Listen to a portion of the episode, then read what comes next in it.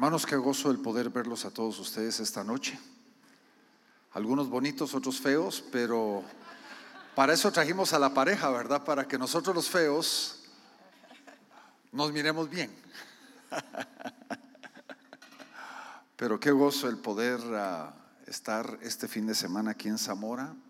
Sé que algunos de ustedes han venido de otros, otros, otras ciudades y ah, espero de que cuando regresen a su casa, regresen bendecidos.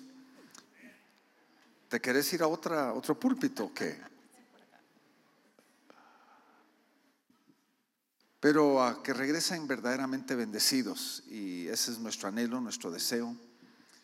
Ah, estamos entusiasmadísimos porque hemos visto en los últimos seis, ocho meses de que lo que vamos hacer este fin de semana es lo que Dios ha estado abriendo camino para Cindy y para mí. Ah, el próximo mes vamos para Paraguay toda una sola, semana, de miércoles a martes, todo sobre la familia y el matrimonio. Y, y, esa es una de las áreas que el Señor ha estado llevándonos y entonces estamos entusiasmados de poder estar acá, es una de nuestras pasiones. Y ah, creo que es importante, ¿quieres saludar? Amén. Que el Señor les bendiga. ¿Cuánto estamos contentos? Amén. Qué lindo es poder estar juntos en este día que se celebra el amor. Y para nosotros que tenemos a Jesucristo aún más, porque tenemos la fuente del verdadero amor. Amén. No solo de celebrarlo como el mundo lo celebra, sino que con la fuente del amor verdadero en nuestras vidas. Eh, creo que Dios quiere hacer algo grande en sus vidas, en su matrimonio.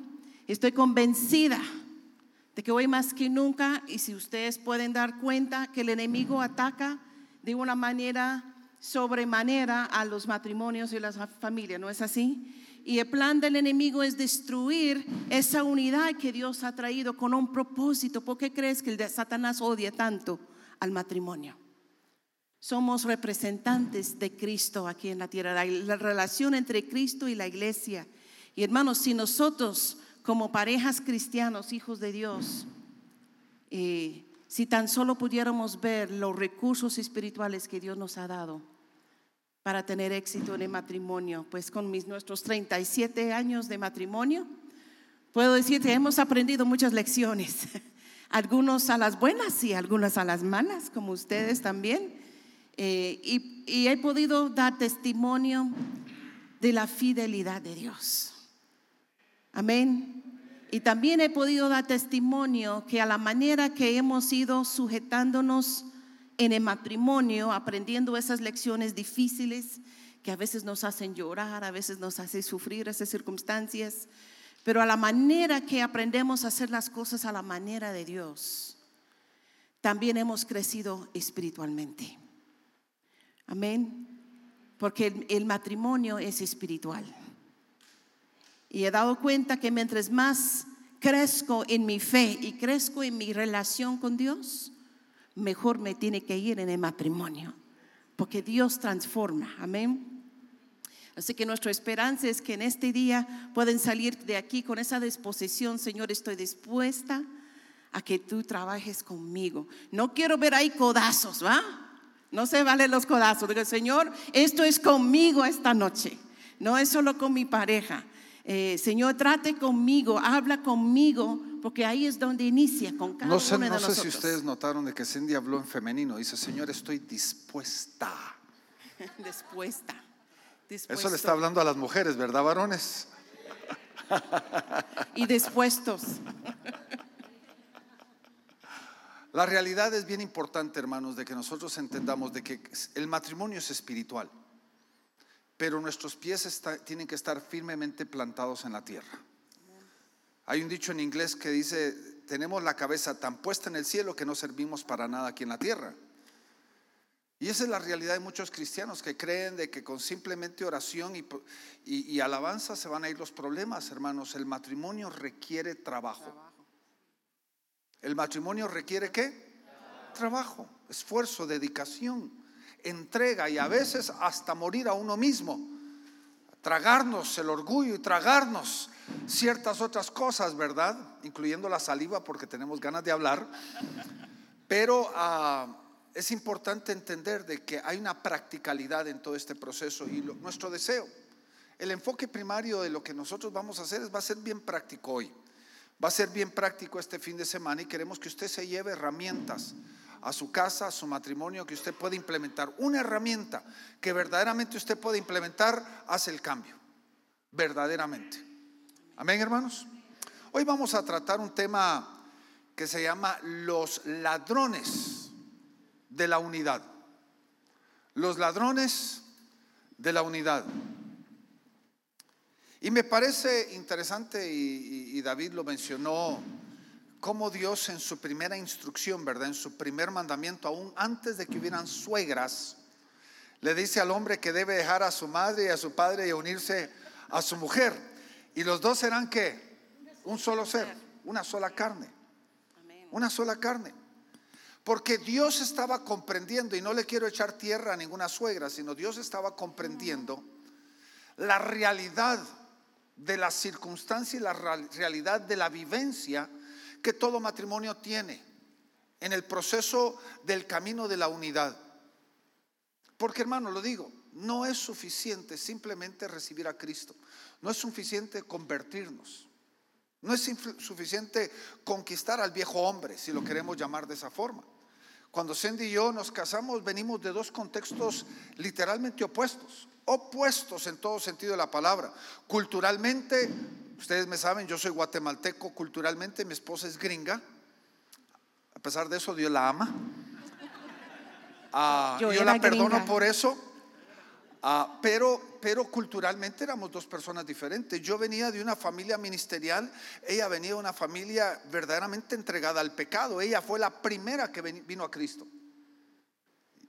Y entonces venimos de un contexto increíblemente diferente y el poder llegar a ser uno ha sido un proceso no solamente de años, sino ha sido un proceso de, grandes dificultades porque nosotros no tuvimos a nadie que nos ayudó a poder conquistar aquellos ladrones que roban la unidad de nuestra propia vida. Y entonces queremos empezar con eso el día de hoy. Y queremos hablar acerca de lo que es verdaderamente un ladrón o lo pudiéramos llamar de otra forma un intruso. Un ladrón, un intruso, ¿verdad? un ladrón, un intruso es una persona que se mete forzadamente o se mete porque le damos nosotros lugar, cabida en nuestra propia vida que viene a romper o a interponerse entre los dos que deberían de ser ya uno, a interponerse a través de diferentes cosas. A lo puro mexicano nosotros lo diríamos metiches.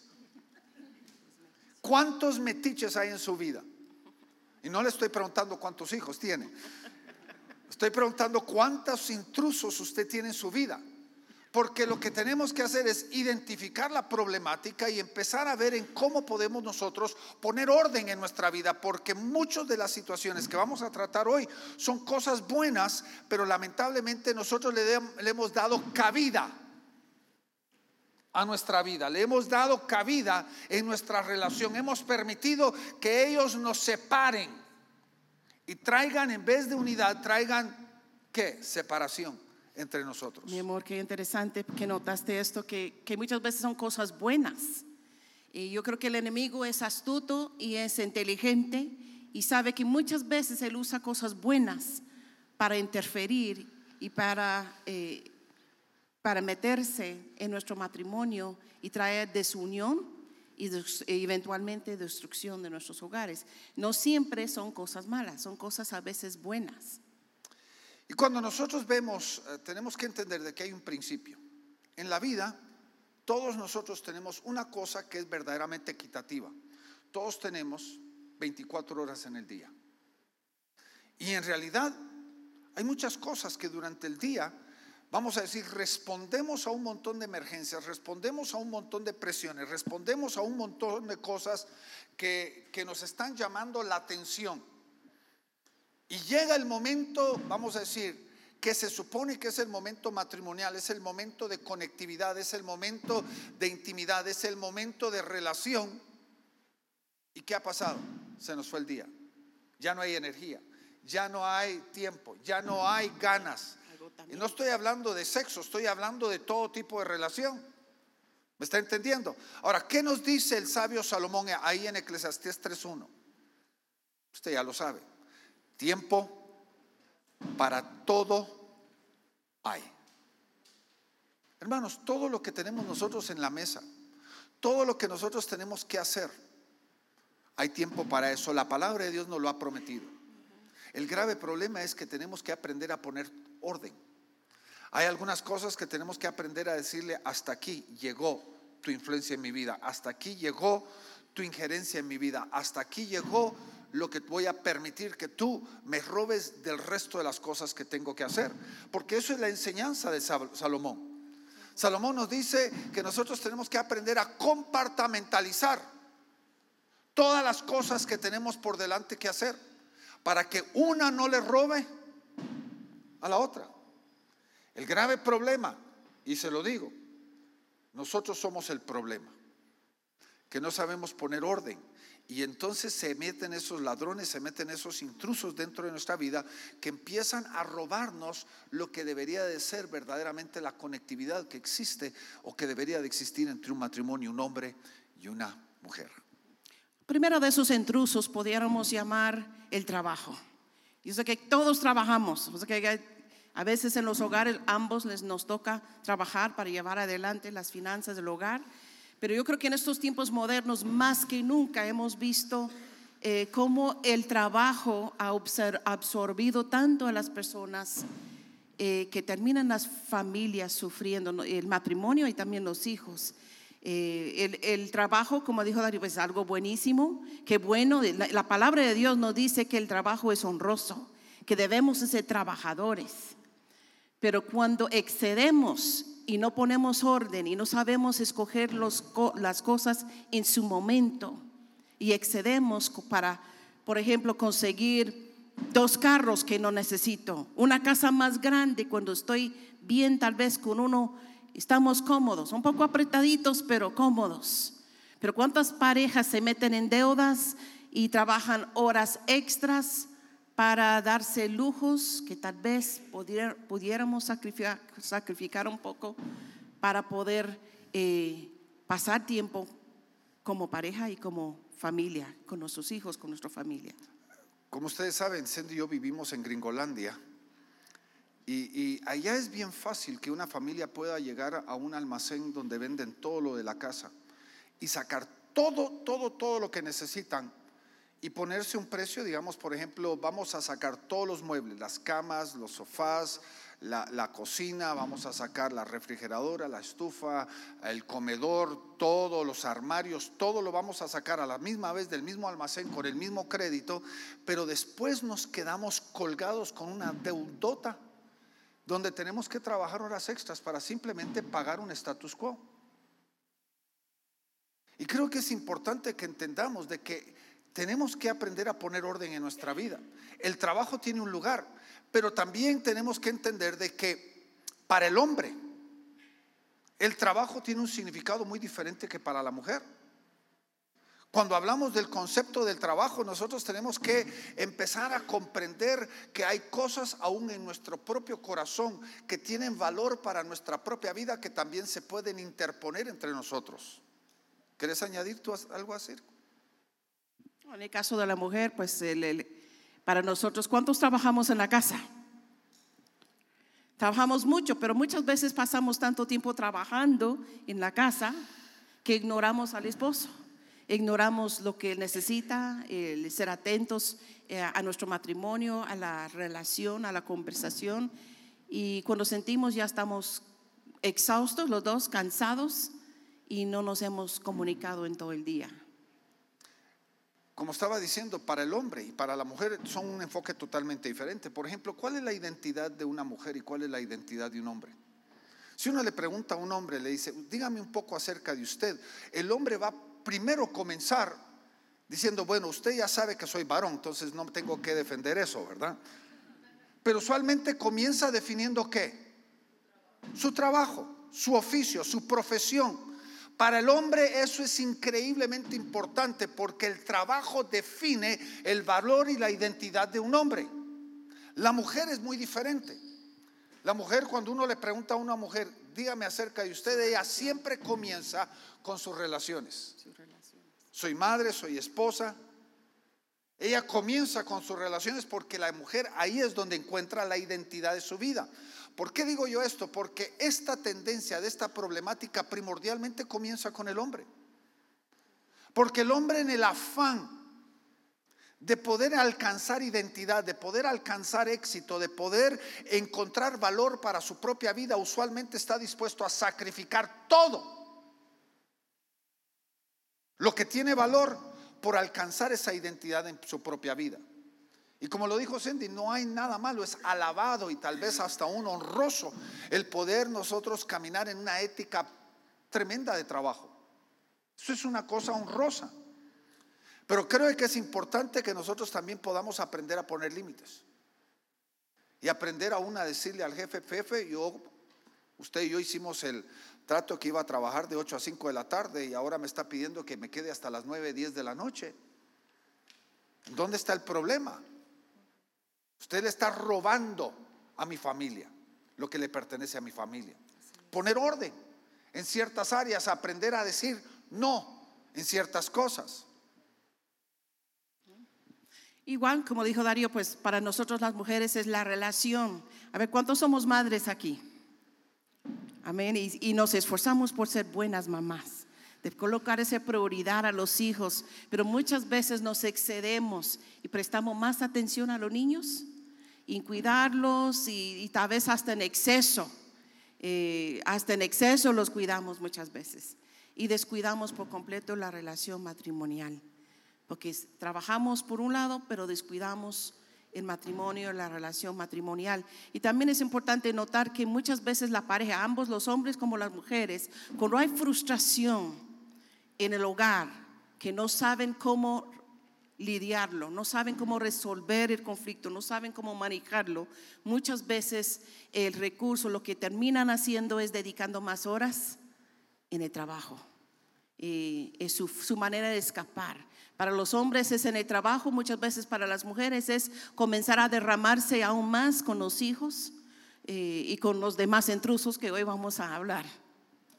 El segundo de los intrusos ah, es lo que vamos a llamar en una forma general las amistades. Las amistades en una forma u otra se pueden volver intrusos. Aunque dentro de la cultura nuestra, la moderna, las amistades ahora están siendo relevadas, están siendo, vamos a decir, puestas en otro plano. Pero hay personas que para ellos, los cuates, no hay nadie más como ellos. Y la realidad, cuando nosotros vemos el concepto de la unidad, no es simplemente el tiempo que pasamos con una persona, sino la pregunta aquí, en un sentido de la palabra, ¿quién es la persona que más debería de influir en tu vida? Para mí, esta bella mujer debería ser la que más influye en mi vida. Yo puedo tomar consejo de mil y unas personas, como si fueran mil y unas noches, pero al fin y al cabo, ¿quién debería tener más influencia en mi vida? Ella. Y viceversa, yo debería tener sobre ella. Pero a veces aún permitimos de que amigos o personas conocidas tengan más influencia en nuestra propia vida. Y entonces, aunque no pasemos más tiempo con ellos, el hecho de que tiene más influencia se vuelven qué? Intrusos. Intrusos.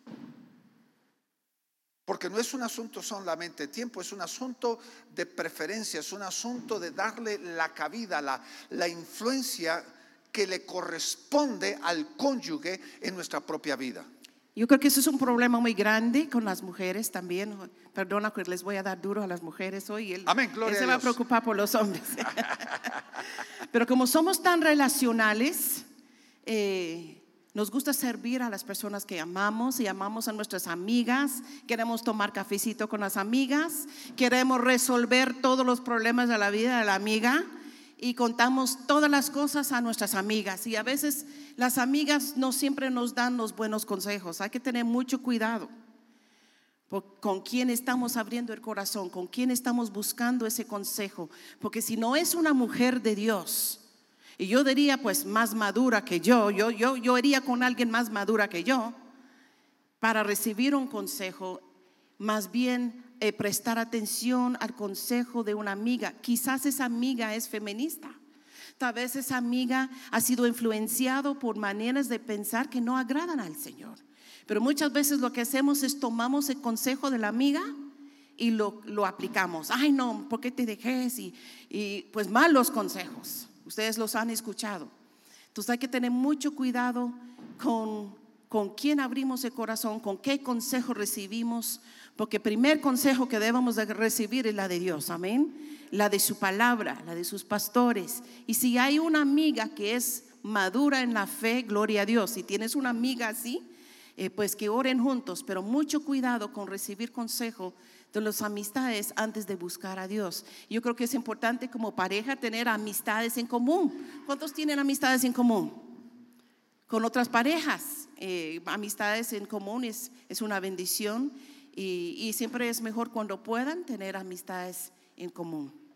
Otro de los enemigos es lo que vamos a llamar los pasatiempos o los hobbies.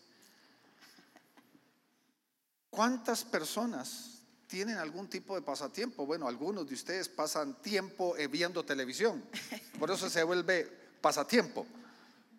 O hay algún otro tipo de deporte, o hay algún tipo de, de actividad como hacer ejercicios, ir al gimnasio y muchas otras cosas. Y en una realidad, el pasatiempo no solamente es un enemigo que le roba el tiempo al, al, al, hogar en cierta forma, sino también a veces esos son lugares o vamos a decir actividades que abren puertas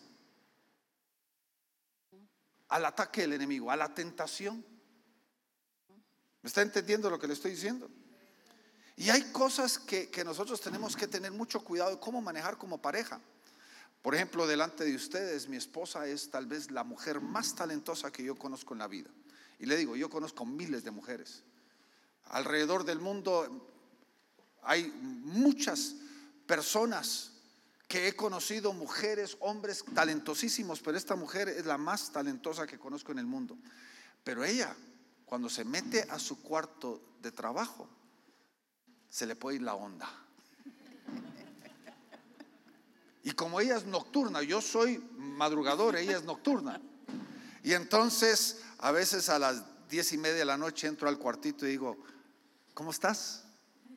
Ah, bien, bien, bien, sí. Ah, bueno. Regreso como a las once y media. ¿Y cómo va todo? ¿Qué le estoy diciendo? Póngame atención, por favor. ¿Qué es lo que le estoy diciendo? Ya vienes.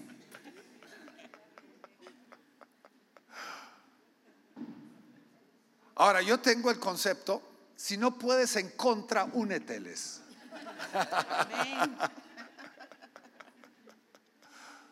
Porque creo que es algo importante. En este caso, por ejemplo, hay hombres que, que están de medio babosos ahí viendo deporte, ¿verdad? Fútbol. Y quieren que la mujer venga a sentarse a la par, ¿verdad? Y ellos no aguantan no, no tener la compañía a la par, aunque la están ignorando por dos horas del juego, ¿verdad? O si tienen algo, ganas de tomar algo, le dicen, María, tengo ganas de tomarme un café.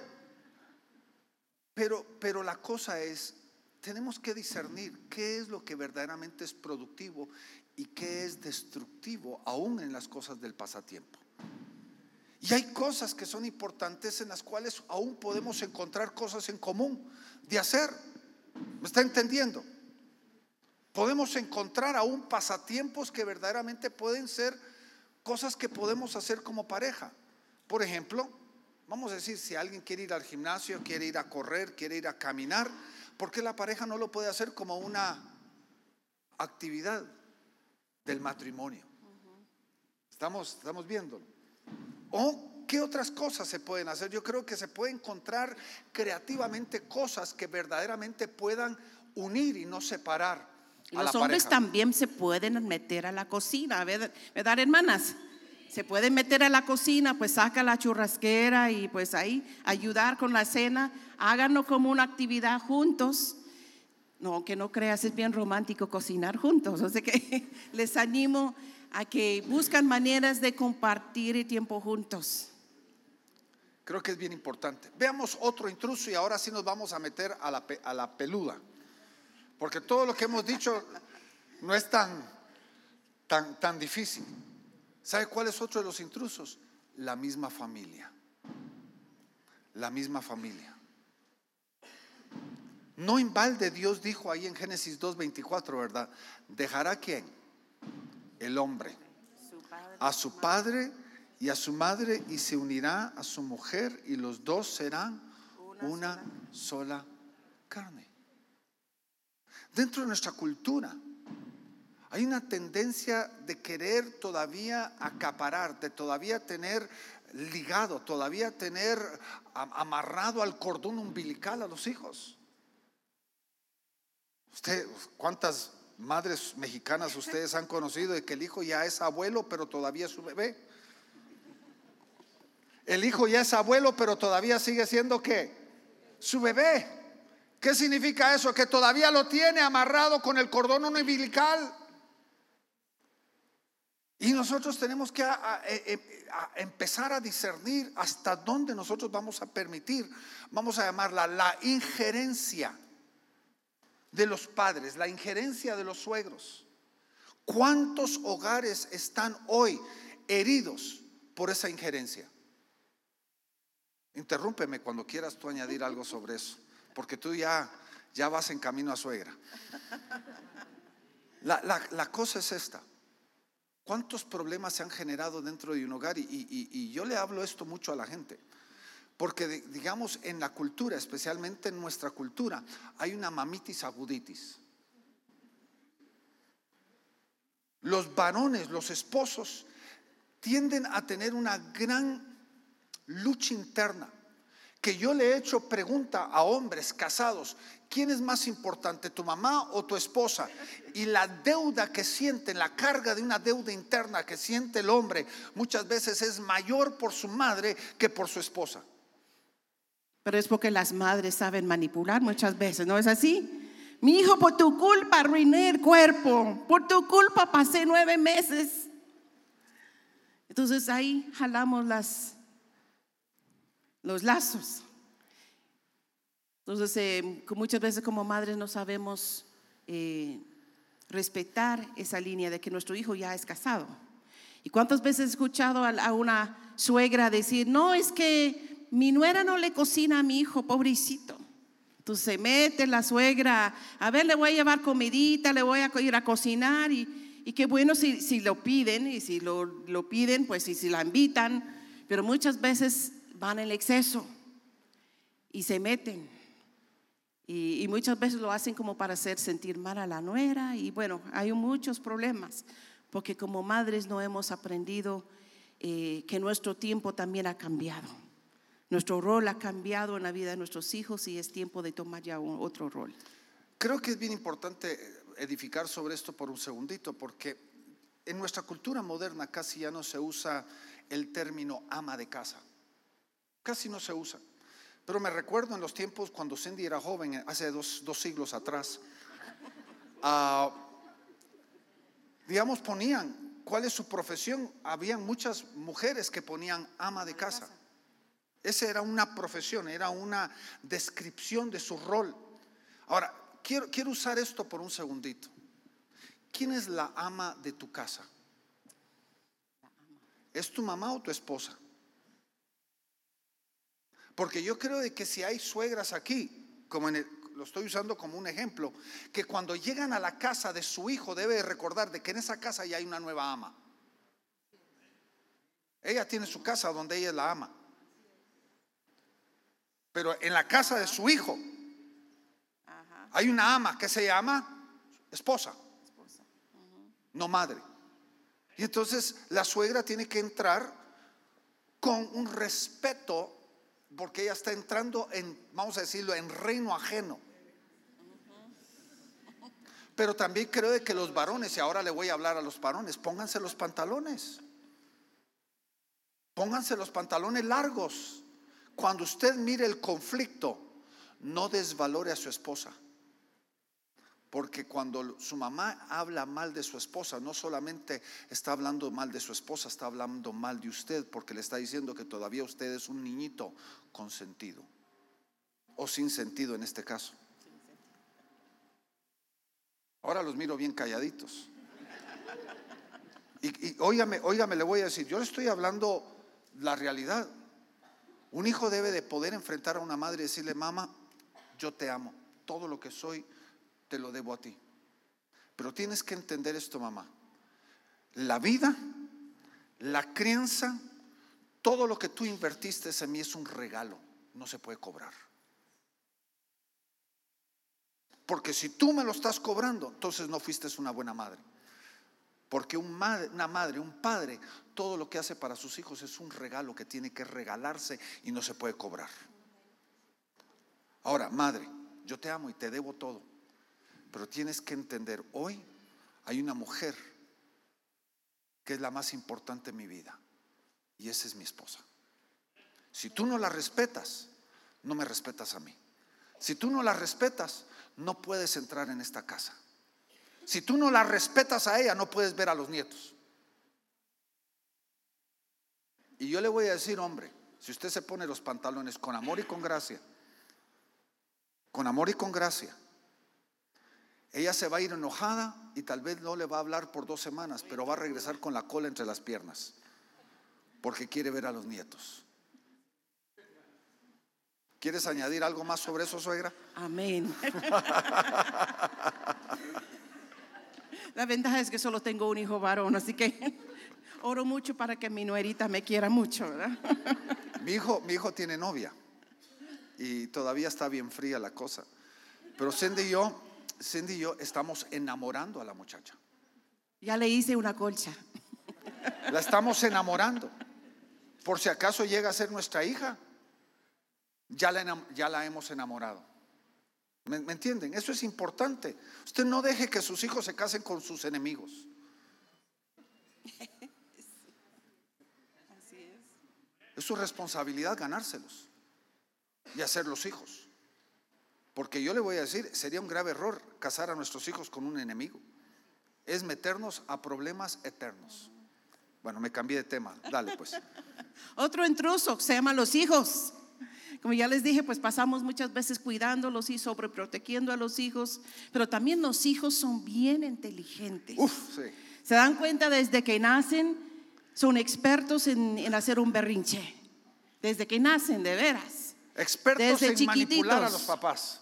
¿Cuántas veces los hijos van con uno y dicen, mami, ¿puedo hacer esto, tal cosa? Y uno dice, no, mi hija, es que primero esto, lo otro. Y después se van con el papi, ¿verdad? Papito lindo, Yo te quiero mucho. quiero Eres lo mejor del mundo, el mejor papá del mundo. puedo hacer tal cosa. Entonces, si no tenemos cuidado y no estamos comunicándonos, fácilmente los hijos nos dividen. Eh, mami dice que sí, entonces manipulan para ver cómo pueden sacar, te- terminar haciendo lo que ellos quieren hacer, manipulan. Entonces, por eso tenemos que estar en la misma página, tenemos que estar eh, de acuerdo. Y algo que siempre me ha gustado a mi esposo es cuando mis hijas van con él preguntando, ¿ya preguntaste a tu mamá? Sí. ¿Qué te dijo su mamá? Mi mami dijo que no, entonces no. Entonces, y, puede ser que él tal vez no está de acuerdo con que yo dijera que no, pero siempre apoyamos eh, la respuesta el uno al otro para no dar lugar a la división. Si hay desacuerdos, después lo arreglamos solitos los dos, lo platicamos, pero enfrente de los hijos siempre respaldamos la palabra el uno del otro.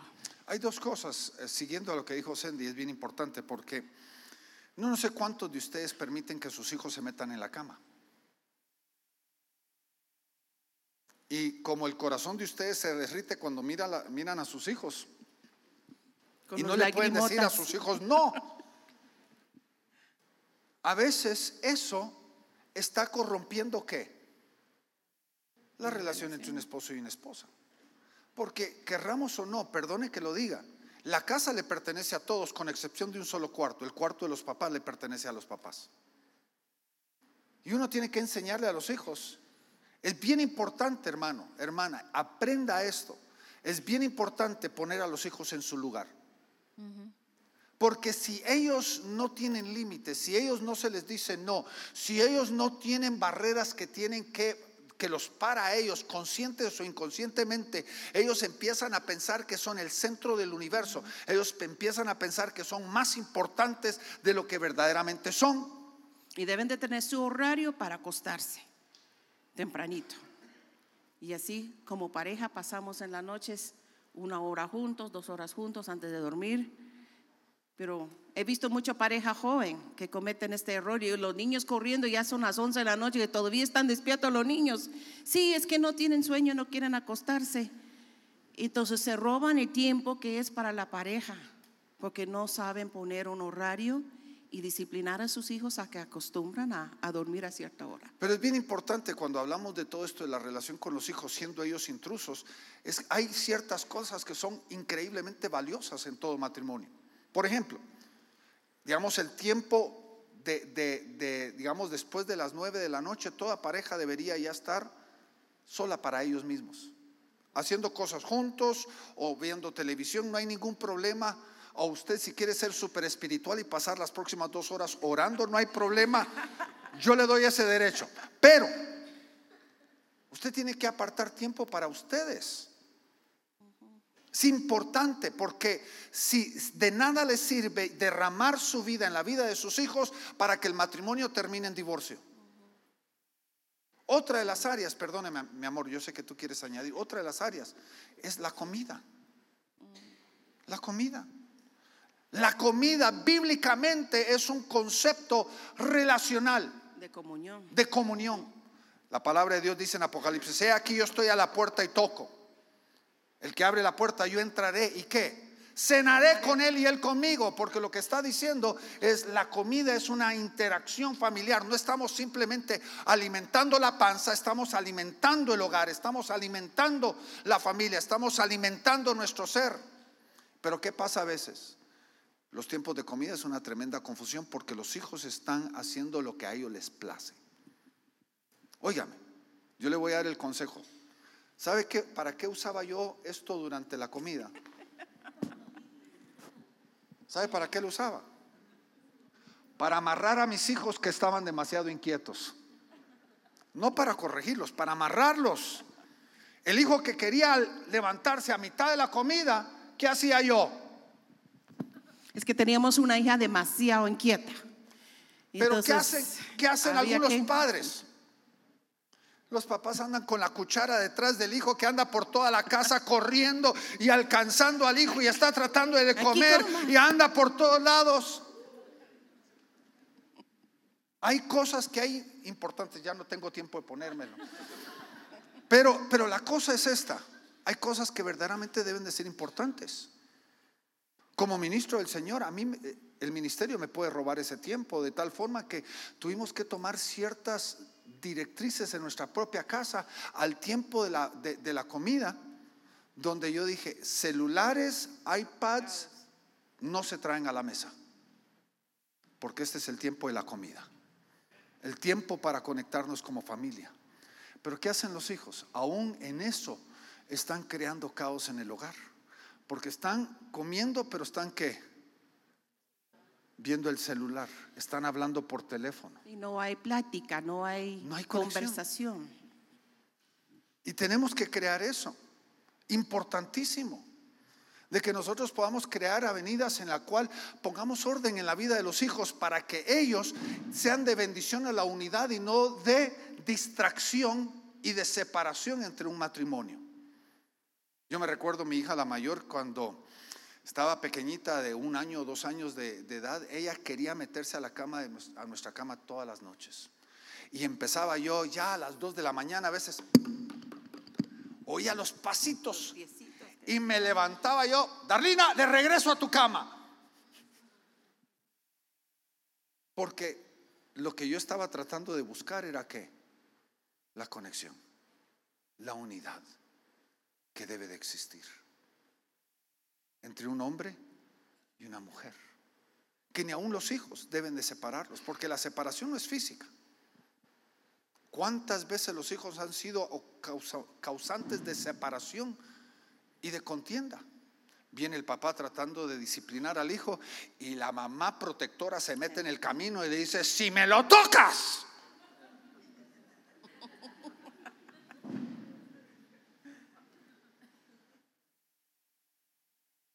¿Quién se metió entre el, esposo y la esposa ahí? El hijo. El hijo. Porque la pregunta que le hago a Cindy para que ella conteste y que hagan ustedes, ¿quién es la persona más importante de parte de Dios, instituido por Dios en nuestra vida? Es que hermanos, oiga bien, en ninguna otra relación bíblica se habla del nivel de un matrimonio. Por ejemplo, lo estamos viendo hoy, un solo ser. En ningún otro lugar dice que el Padre y, el Hijo son un solo ser, que el pastor y los miembros de la iglesia son un solo ser. En ningún lugar. Segundo, tenemos que entender, en ninguna otra relación hay un nivel que la palabra de Dios dice en Malaquías, que dice que el matrimonio es un pacto. Dígame usted en dónde hay otra relación de pacto. En ningún otro lugar. Otro de los intrusos que podemos tener en, la familia y matrimonio son las adicciones. Eh, yo sí vine de un hogar donde hubo mucha adicción de todo tipo eh, y viví en carne propia las consecuencias de, esas adicciones. Son las adicciones comunes como drogadicción, alcoholismo, eh, el tabaco, el fumar cigarrillos. Son adicciones que pues en el momento la persona piensa, pues es mi vida, estoy haciendo lo mío, pero no se dan cuenta que toda la familia es afectada. Toda la familia es eh, destrozada por la adicción. Pero como hijos de Dios, yo sé que muchos no, no luchamos con ese tipo de adicciones, algunos tal vez sí, eh, pero hay que buscar la libertad. Y lo, y lo bueno de nosotros, qué bueno que servimos a un Dios que libera y liberta. Amén. No tenemos que permitir que esas adicciones nos destruyan. Pero también hay, hay, adicciones adicionales que muchas veces no pensamos como adicciones. Eh, en el caso de las mujeres, a ver, ¿cuánto les gusta leer las novelas? ¿No? O ver por, por televisión las novelas. Conozco a mujeres que son viciadas con las novelas, con leerlas y con verlas en la, en la televisión. Y eso es una adicción. Eh, yo no recomiendo las novelas, eh, ni, ni, escritos, ni, ni viéndolas en, en, la televisión. El grave problema con eso, voy a dejar que Cindy continúe con las adicciones, pero el grave problema con esto de las telenovelas o las novelas escritas es de que se crea una falsa ilusión de lo que el matrimonio debería de ser. Y óigame, yo soy guapo y buen hombre, pero yo no vengo, yo no vengo a caballo, ni soy príncipe azul. ¿Y qué es lo que demuestran las novelas? Que las flores, que romance, que siempre dicen las cosas lindas. Y decimos, ay, qué chulo ese hombre, ojalá que mi esposo fuera así. Y no vemos que eso no es una realidad, no es una, una demostración de una relación real. Y lo mismo en el caso de los hombres y mujeres, porque no puedo decir que la pornografía ya es, no es solo problema de los hombres, en esos tiempos modernos también es problema de las mujeres, pero la pornografía es algo tan dañino, pero tan destrozado, y se puede pasar toda una hora hablando acerca del daño que hace la pornografía eh, en el ser humano. Eh, yo estudié, y estaba estudiando en Guatemala y entré en la universidad para para estudiar psicología y me quedé impresionada, digo, con razón que las adicciones son tan fuertes, porque hay, hay químicos en el cuerpo humano, en su cerebro, que al momento de un placer, de experimentar algo que es placentero, estos químicos se disparan y graban en su mente como, un, como algo sellado, como una, es como un sello que no logras olvidar. Ahí tienes la imagen y hasta cuando ya no lo quieres ni pensar, ahí lo estás viendo como que lo estuvieras viendo de nuevo. Porque hay algo en la mente humano que capta estas sensaciones por los químicos que hay en el cerebro. Entonces, por eso es tan dañino la pornografía. Porque se quedan estas imágenes sellados en tu mente y, tuerce la realidad de una relación matrimonial y la realidad eh, acerca de la realidad, lo que realmente es una mujer, lo que es el cuerpo de una mujer, lo que es honrar a su esposa, honrar a la mujer que Dios te ha dado para disfrutar toda la vida. Y conozco a hombres pues que ha sido tan destrozada por, por la pornografía. Entonces, si tú eres hombre o mujer y tienes un problema con, con la pornografía, por favor, buscan a sus pastores, buscan ayuda. Jesucristo te puede librar. Yo crecí en un hogar donde existía la pornografía. Y déjame decirte, tú puedes ser libre. Tú puedes ser libre de toda atadura y su mente puede ser restaurada por la sangre de Cristo. O sea que no permitas que el enemigo te absorbe. Y como, y como varones cristianos aún más, si tienes que rendir cuentas a su esposa, poner llave a la computadora por un tiempo, confesarle a alguien, rendir cuentas a alguien para no meterse en la tentación en la computadora, vale la pena hacerlo. Ahora, aquí lo voy a sorprender con otro intruso. Y este intruso se llama la iglesia. La iglesia. Hay personas, y, Cindy lo mencionó hace unos minutitos, hay personas que se escapan en la iglesia. Tienen sus hogares tan, en tan desorden que pasan todo el tiempo que la iglesia está abierta, ahí están en la iglesia. Lo que están haciendo están obviando, están escapándose de sus hogares y están permitiendo que el diablo, el enemigo, básicamente le gane ventaja sobre sus hogares. Y la misma iglesia con ciertos conceptos, con ciertas ideologías, con ciertos pensamientos, a veces ha sido el causante mismo de separación y de división dentro de muchos hogares. Quiero compartirles, una historia. Había la historia de una mujer que era cristiana, parte de una iglesia. Ella más lo que más anhelaba que su esposo se convirtiera, porque siempre estaba hablando que el esposo en converso y cuánto ella sufría con él y por favor oran por mí. Y pues siempre orando para que el esposo eh, llegara a conocer al Señor. Y pasó el tiempo y ella era de estas que siempre estaban metido en la iglesia. Que, que, y uno, pues qué hermanita que ama a Dios, que siempre está en la iglesia. Pero ya cuando se trató, el, cuando al fin pues se acercó al esposo para, para tratar el caso, para hablar con él, para conocerlo, las palabras de él eran era así, no, es que no es la misma mujer con quien me casé, se volvió una santolona. O sea que ella, santulona. Lo que esa mujer hacía, como sufría con su marido, aunque estaba orando por él, se refugiaba en la iglesia y ignoraba su casa, ignoraba su rol como esposa y, dice, no, ya, y ahora ya ni quiere arreglarse porque era una iglesia súper, súper, súper religiosa, de eso que ni aretes, ni, ni pantalones, nada. O sea que era, eh, y él pues no entendía estas cosas y para él era, bueno, la iglesia me quitó a mi mujer. Entonces, ¿por, ¿por qué yo me quiero ir a la iglesia? Entonces, en lugar con volver, con no cuidar mis motivaciones, ¿por qué estamos en la iglesia? Incluso nuestro servicio con el Señor, ¿estoy sirviendo al Señor de un corazón genuino o estoy escapando de algo? ¿Estoy usando la iglesia como una excusa de escaparme de mi casa, de una relación difícil, de mi rol, que tal vez es más difícil? Eh, mi esposo y yo recomendamos, en el caso de esta mujer, mi hermano, le dije a la señora, mira, de vez en cuando escápate de la iglesia. Si es un domingo, que no vienes a la iglesia con tal de acompañar a su marido al partido o acompañar a su marido a hacerle una comida de sus favoritas y atenderlo bien en casa. Créeme que esto es un servicio al Señor. ¿Cuántos creen que eso es un servicio a Dios? Amén. Amar a su esposo que necesita testimonio de una mujer que ama a Dios.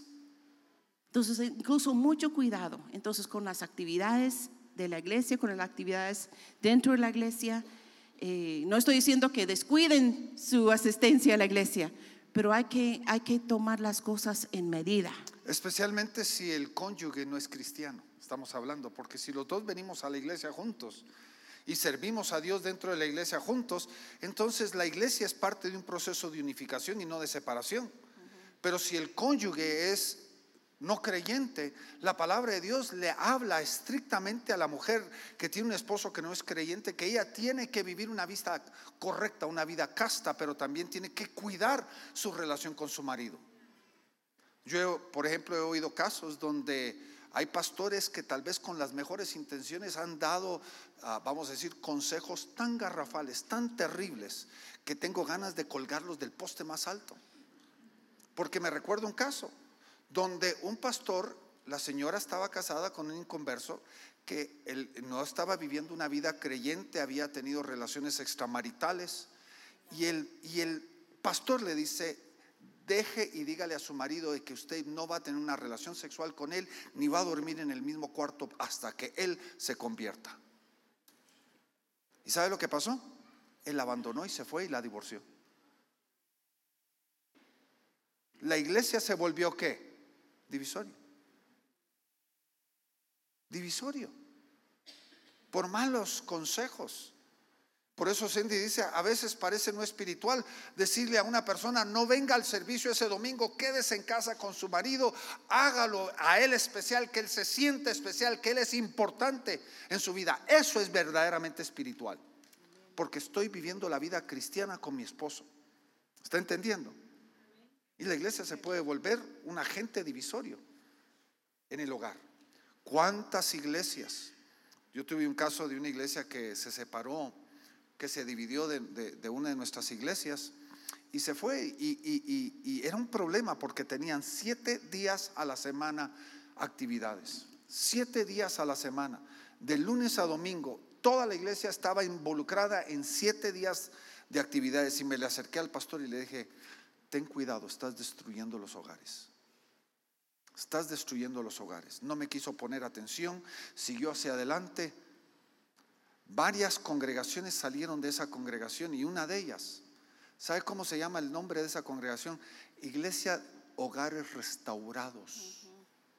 ¿Por qué le puso el pastor que salió de esa iglesia, le puso el nombre Hogares Restaurados a su iglesia? Porque la iglesia misma había sido a la gente de destrucción de muchos hogares. ¿Estamos entendiendo? No le estoy diciendo que la iglesia es el único, estoy diciendo es uno de los agentes que podría traer división y separación dentro de algunos hogares. Ahora vamos a entrar en tema de, de cómo podemos solucionar esos problemas con los intrusos. Y primero de ellos, pues, es lo más obvio, que es poner a Dios en primer lugar. Amén. Porque cuando ponemos a Dios y nuestra intimidad con Dios en primer lugar, vamos a ser sensibles a la voz de Dios y nos va a ayudar el Espíritu Santo de Dios de colocar orden en esas áreas que hay que poner orden. Yo creo que es importante si alguno de ustedes aquí tiene el concepto personal, no le digo que lo hable, sino dentro de usted, que usted tiene el concepto de que usted es espiritual, el, el, buscar a Dios debería ser suficiente para ayudar a poner orden en algunas áreas de su vida. Porque el Espíritu Santo debería tener la capacidad de poder hablarle, de poder instruirlo. Porque recuerde, ¿de qué me sirve ganar al mundo y perder mi hogar? ¿De qué me sirve tener éxito en el mundo y perder mi hogar? ¿De qué me sirve poder criar a mis hijos verdaderamente bien y perder mi matrimonio? Porque hermanos, lo que Dios hace no edifica con una mano y destruye con la otra. Cuando Dios verdaderamente hace su obra, todo lo que hacemos va para edificación. ¿Por qué? Porque el Espíritu Santo está guiándonos, está instruyéndonos, está hablándonos, está exhortándonos y nos está también llevando al arrepentimiento para que nosotros podamos pedirle perdón a nuestro cónyuge y decirle, fíjate, empecé a buscar hacer ejercicios por mi salud, pero me volví adicto al, al ejercicio y te abandoné. O empecé a trabajar tratando de pagar todos los todas las deudas, pero me volví adicto al trabajo. Encontré valor en el trabajo sin saber de que el verdadero valor de mi vida estaba en mi hogar. Y la relación con el Señor nos va a llevar a ser humildes. Yo no sé de ustedes, pero muchas veces que yo he ido con el Señor a darle queja de mi marido, ¿cuántos han dado queja al Señor acerca de su cónyuge? Solo yo lo he hecho. La mayoría de veces el Señor lo que ha hecho es corregirme a mí. Me ha enseñado, me ha instruido por su espíritu. Gloria a Dios. Me ha mostrado cosas que no le agrada en mí. Y muchas veces cuando, cuando tenemos esa conexión con Dios, Dios comienza a trabajar en nuestro carácter. Y Él comienza a transformarnos a nosotros a ser mejores personas. Y tenemos la humildad de poder después pedir perdón al cónyuge o admitir, me equivoqué, y ponernos de acuerdo y, comprometernos. Yo prometo de aquí en adelante, yo quiero ser mejor. Avísame si me descuido. Avísame si te estoy descuidando, que a veces se me va la onda. Me meto en mi costurero, mi amor, y se me olvida el tiempo. Entonces avísame, ayúdame. Entonces eso es un compromiso que hacemos entre los dos, con humildad. Y por eso es tan importante la conexión con Dios. Porque sin esa conexión con Dios, el ser humano, la carne, ¿cómo quiere reaccionar? La carne va a reaccionar, no, yo tengo derecho, yo soy una persona con derecho, yo no estoy haciendo nada malo, se defiende. Pero las obras del Espíritu es otra cosa, que viene a través de una conexión con el Espíritu Santo. Es, es la revelación, y esto es bien importante, es la revelación que viene de a través del Espíritu Santo el que va a salvar nuestro matrimonio. Es la revelación, porque si no hay la revelación, tu cónyuge te puede decir las verdades mil veces. Y tú hasta puedes reaccionar, tú otra vez, ¿por qué? Mejor cállate. Ya me tienes loco con la misma cantareta. Pero tiene que venir una revelación de parte de Dios a nuestras vidas. Yo tuve una situación muy difícil en mi vida hace muchísimos años atrás, que, que sin realmente entenderlo, cuando Cindy y yo nos casamos, yo, fui el hijo más sumiso, el más tranquilo, el que no le causó ningún problema a sus padres. Pero cuando me casé con Cindy, empezó a manifestarse en mí una ira. Y, si usted conoce a Cindy, el problema no está en Cindy. Cindy es la persona más dulce, tranquila, facilitadora que existe en este mundo. El problema no estaba en Cindy, estaba en mí una ira tremenda. Y Cindy me lo recordaba de tiempo en tiempo, me hablaba de mi problema, me hablaba de mi ira. Y ya el corazón de Cindy se estaba dañando, el corazón de Cindy hasta estaba contemplando divorcio. Ya la ira estaba siendo destructiva. Y fue hasta el momento cuando yo pude tener el reconocimiento del problema que tenía en mi vida a través de la revelación del Espíritu Santo en mi vida. Cuando yo tuve que ir desesperadamente a, Dios y decirle, Señor, como dice Salmo 127.1, ¿verdad? Si Jehová no edificare la casa, en vano trabajan los que la edifican. Y el Señor tuvo que darme la revelación y yo tuve que humillarme y pedirle perdón a mi esposa, tuve que pedirle perdón a mis hijos por la destrucción de sus propias vidas, las heridas que yo estaba causando en el corazón de ellos. Pero algo más que Cindy dijo, y eso fue lo que me, me dio el chispazo para contarles eso a ustedes. La humildad también para pedir ayuda. Donde yo tuve que ir con Cindy y decirle, cuando yo me estoy sobrepasando, tú tienes que, yo te doy permiso de que tú me, me lo recuerdes. Darío, bájale. Darío, contrólate. Darío, despierta de lo que está pasando. Y fue un proceso de 5, 6, 7 años que yo tuve que caminar. Pero es el Espíritu Santo el que le revela a uno el problema. ¿Me está entendiendo lo que le digo? Porque usted no se puede ver a sí mismo. Usted no mira sus defectos y cuando usted se mira en el espejo, usted puede ser la persona más fea. Pero usted se mira chulo.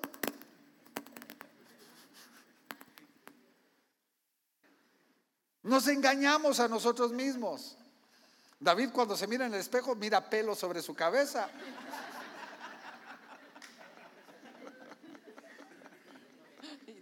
Yo me miro 30 años más joven. La cosa es, la revelación de Dios es la que puede salvar el matrimonio. ¿Está entendiendo? ¿Algo más que quieras añadir a eso?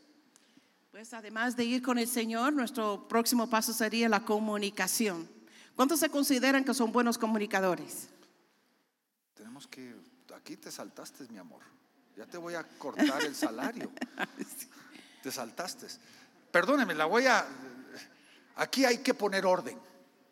el segundo paso de poder empezar a, poner en nuestras vidas, traer unidad, es verdaderamente poner orden. Hay que ver cuáles son las cosas que están distrayendo. Y hay que ponerlos a la mesa y decirle qué cosas son las cosas que nos han estado dividiendo y cómo podemos poner orden. La más difícil de ellas, como la hablamos, con los hijos, con los padres, con los suegros. O sea, o tal vez tenemos que decir, no vamos a ver televisión, sino tal vez media hora diaria o vamos a ir a hacer ejercicios, pero vamos a ir sola media hora o tres veces a la semana a hacer ejercicio. ¿Qué cosas son las que se están dividiendo? Tenemos que llegar a ese reconocimiento y poner orden en nuestra propia vida para ser de proactivos. acuerdo el horario de tus hijos para acostarlos, Sí. comprometerse a apoyar el uno al otro en la disciplina, en, en la comunicación con los hijos. Pero se tiene que haber una comunicación y una disposición de corregir lo que está fuera de orden. Y creo que el compromiso, como Cindy lo dijo, es bien importante. Tenemos que comprometernos, a ayudar a nuestro cónyuge y también a trabajar el proceso. Porque digamos, hay cosas que traen gran desorden. Y, y podrían ser cosas tan sencillas. Por ejemplo, si yo le pregunto a usted, ¿cuál es el trabajo de todo marido en la casa? Usted me va a responder, sacar la basura. Pero ya el basurero ya parece hora de, la, ofrenda, ¿verdad? Apretada, remecida, rebosando. Y ya María le dice al marido, Juan, ya le dijo cinco veces, saca la basura. Ya parece canto, ¿verdad? Saca la basura, saca la basura. La cosa es, ¿qué está pasando en el corazón de la esposa? Ya hay molestia ya hay una espina de cosas que están creando separación y división dentro del hogar que necesitamos nosotros reconocer. Esto es área que yo necesito trabajar. Este es un área que no me gusta hacerlo, pero tengo que hacerlo. Este es un área que yo tengo que ceder para el bien y la salud del hogar. Yo no le puedo decir que qué es lo que usted tiene que dejar o qué tiene que añadir o qué tiene que poner, qué tiene que quitar en su vida. Solo el Espíritu Santo le puede decir a usted. Para que usted pueda traer una verdadera salud a su hogar y su matrimonio. Ahora sí puedes entrar a la otra. Pues la comunicación es algo tan importante. Y pues con los 37 años de experiencia que tenemos, muchas veces nosotros fallamos en la comunicación porque escuchamos decir a nuestro cónyuge, escuchamos cosas que nunca dijeron. ¿No nos ha pasado? Pensamos que estamos entendiendo lo que nos están diciendo, pero lo que realmente estoy escuchando tal vez son las voces de espantos en mi pasado. Y como yo viví eh, mi niñez con mucho rechazo, con mucha inseguridad, con muchos golpes, muchas heridas, entonces, cuando Darío se comunicaba conmigo en los, primeros años del matrimonio, me decía algo, me pedía algo, yo que muchas veces lo que escuchaba era, no soy lo suficiente bueno, o no puedo hacer nada bien, porque son las inseguridades, las heridas que uno trae, que nos lleva a interpretar lo que nos dijeron de una, de una manera o de otra. Pero ¿cuántas veces nosotros permitimos que esas heridas del pasado se filtran a través de la comunicación. Por ejemplo, si un hombre creció con un padre duro que siempre dijo que no servía para nada, que nunca iba a servir para nada, y su esposa pues ya en su matrimonio le pide o, lo quiere llamar la atención con amor y con gracia, sin malas intenciones, le quiere comentar algo, de repente se pone a la defensiva, porque la voz que él está escuchando es que no sirves para nada, nunca vas a servir para nada eso es la voz que él está oyendo. Porque está interpretando la comunicación a través de las heridas que nunca fueron sanados. Entonces es importante llevar las heridas al Señor y buscar la sanidad interna. Lo mejor que tú y yo podemos hacer para nuestro matrimonio es buscar la sanidad integral de cada uno de nuestra propia vida. Buscar al Señor por la sanidad. Hombres, esto es bien importante. Nosotros somos malísimos comunicadores. La mayoría de nosotros, nuestro nivel de coeficiente de inteligencia solo puede responder una palabra de dos letras. No, sí.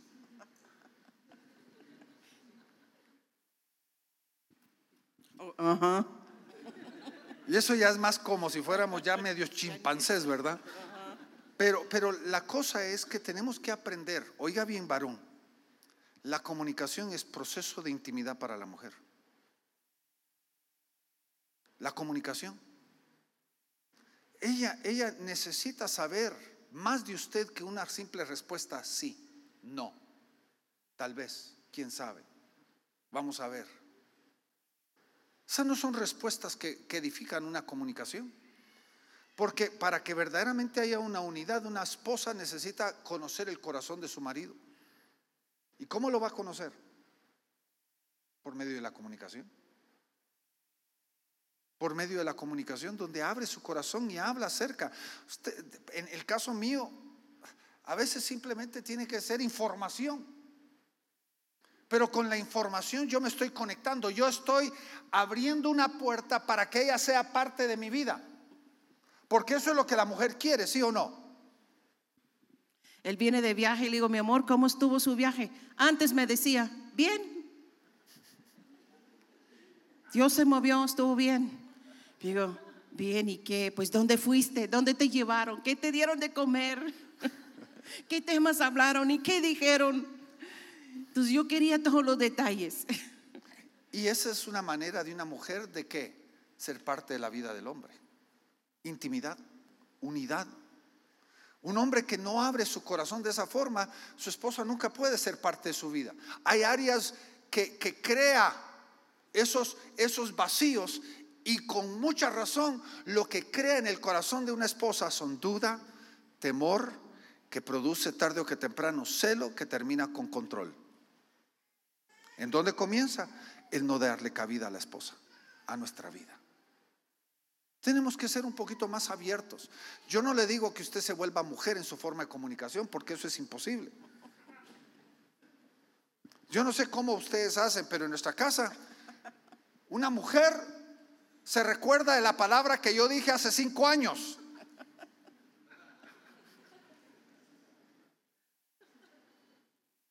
¿Sí o no? El hombre no recuerda palabras, el hombre recuerda ideas. Ideas. ¿Te recordás lo que me dijiste? Yo no me recuerdo de eso. Yo vivo para el momento, no para el ayer. Pero tenemos que aprender a conectarnos. Y parte de la comunicación está en el hablar, pero también está en qué? Escuchar. Escuchar. El preguntar, tal vez la mejor forma de escuchar es preguntar. Ah, sí, el día me fue mal, me fue bien, bla, bla, bla. ¿Y tu día cómo estuvo, mi amor? ¿Cuándo fue la última vez que preguntaste a su cónyuge cómo estás? ¿Cómo te fue en tu día?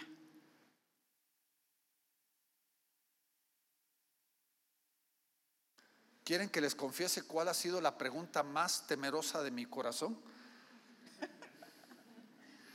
Mi amor, ¿eres feliz? ¿Sabe por qué? Porque esa caja de Pandora, ¿quién la va a cerrar? Y por años nunca me preguntaba. Nunca me preguntaba antes. Por el temor de que venga la avalancha de la ¿Qué me va a catarata de la- decir? de- del Niágara. Mejor no pregunto. dice. Y lo que le estoy diciendo, mujer, aprenda a medir también su respuesta. Porque si usted se va con una balanza, usted se va como si fuera una catarata, ¿qué va a hacer el marido? Se va a quedar con los ojos cruzados y va a empezar. Mujeres, escojan sus palabras sabiamente y acórtalos.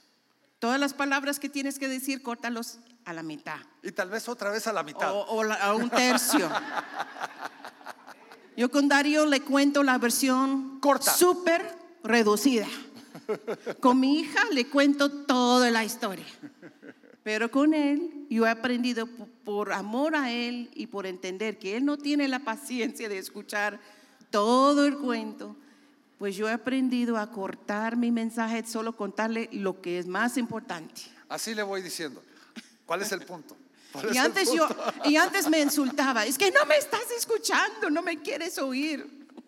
Porque lo miraba ya desesperado con tantas palabras. La segunda cosa, en la comunicación aprendamos a llegar a conclusiones. Lleguemos a conclusiones, lleguemos a algo positivo. ¿A dónde estamos llegando? ¿Qué podemos acordar? Usted mujer debe de entender de que el hombre y la mujer no son ni los dos lados de una misma moneda. ni es el lado de la luna y el otro lado de la luna. Literalmente somos dos planetas totalmente diferentes en nuestra forma de comunicación. Porque, por ejemplo, una mujer resuelve sus problemas comunicándose. ¿Sí o no? El simplemente es hablar, le resuelve sus problemas, porque el problema es cómo me siento ahorita. Ese es su problema. ¿Cómo me siento ahorita? Y el hablarlo, me, me- vamos a decir, me libera de cómo me siento ahorita. No hizo nada, no cambió el problema, pero me siento mejor. ¿Sí o no? Mujeres, estoy hablando su idioma. Ahora, el hombre es muy diferente. El hombre, entre más habla el problema, más se enoja. Porque el hombre quiere resolverlo. Para él, el tener algo pendiente es más carga y más problema. Porque no está llevando una carga emocional, está llevando una carga psicológica, está llevando una carga mental. Y no la puede, si no lo va a resolver, mejor no hablarlo. ¿Está entendiendo? Y entonces, si usted va a tratar con alguna situación, trate de llegar a un punto donde haya una conclusión a lo que se está hablando, porque si no, usted va a enojar a su marido. Yo aprendí a comunicar con él así. Le doy descripción de trabajo. Los hombres necesitan una descripción de trabajo. ¿Cuántos lo saben?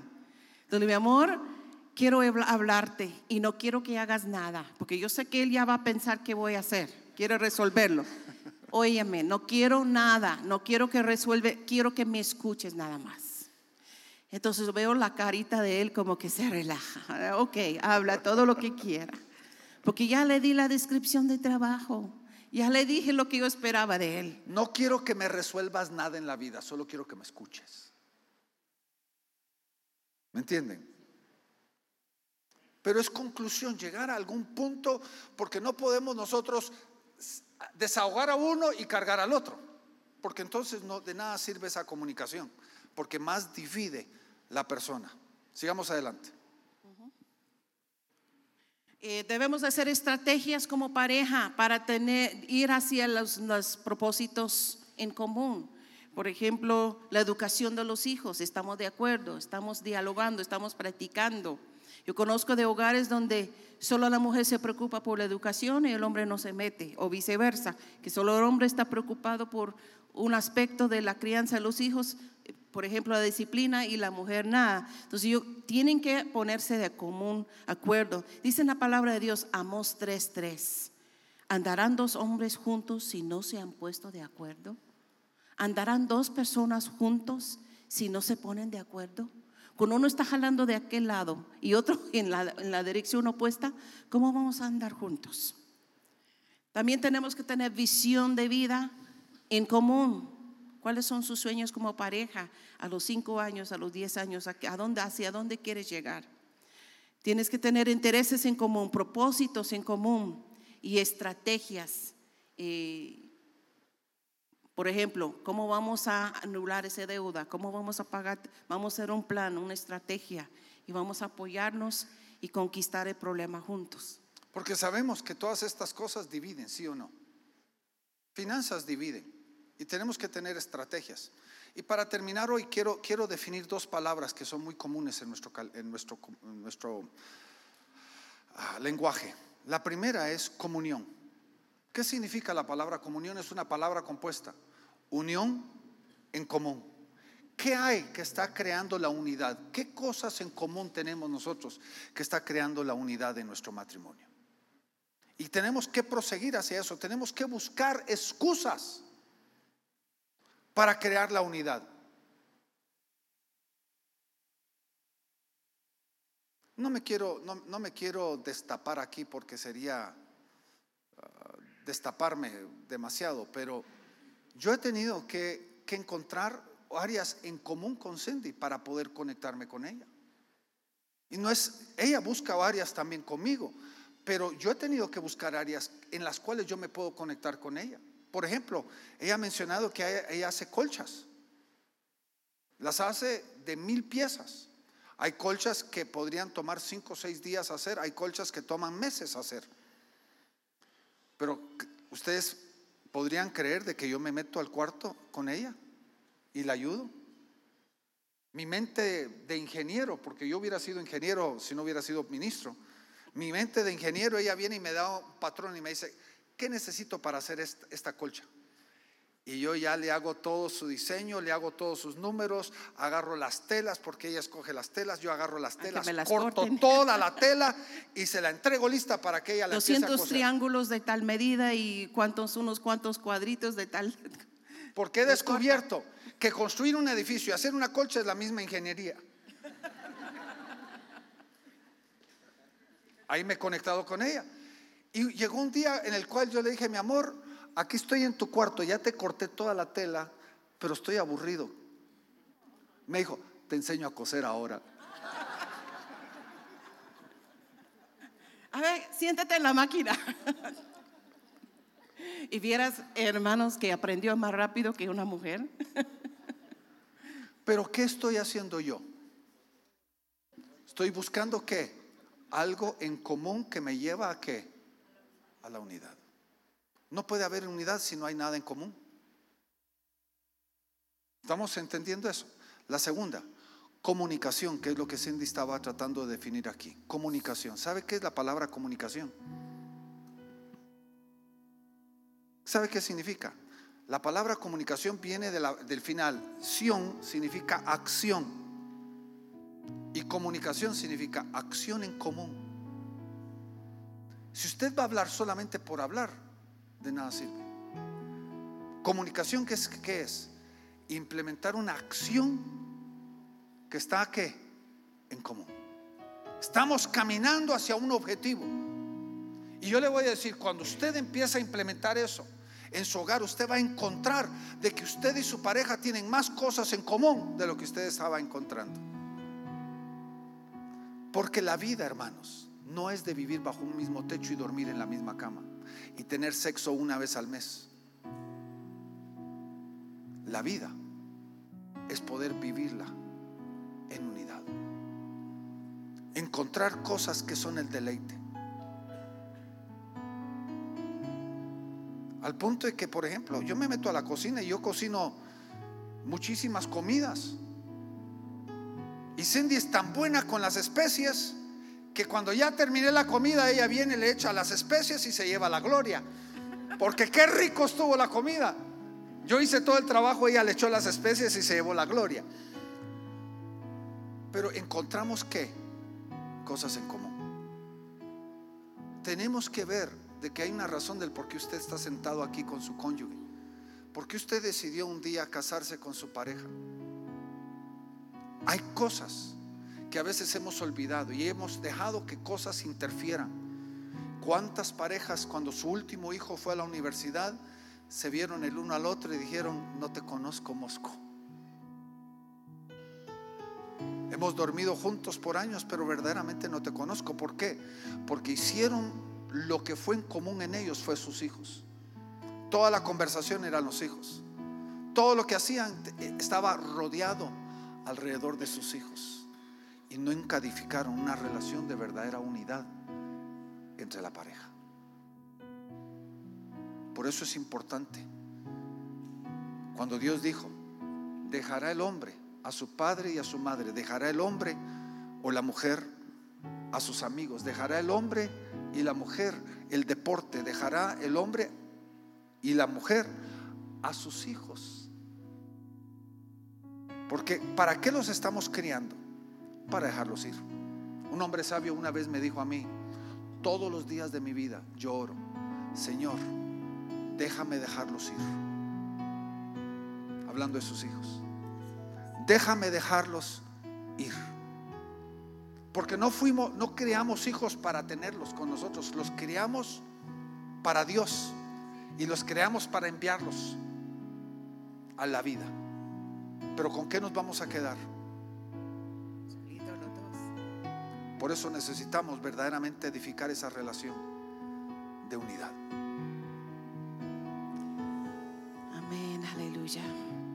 Hermanos, la palabra de Dios y los principios bíblicos funcionan. Nos dice la palabra de Dios que debemos de someternos los unos a los otros. En el amor de Dios, aprender a soltar el control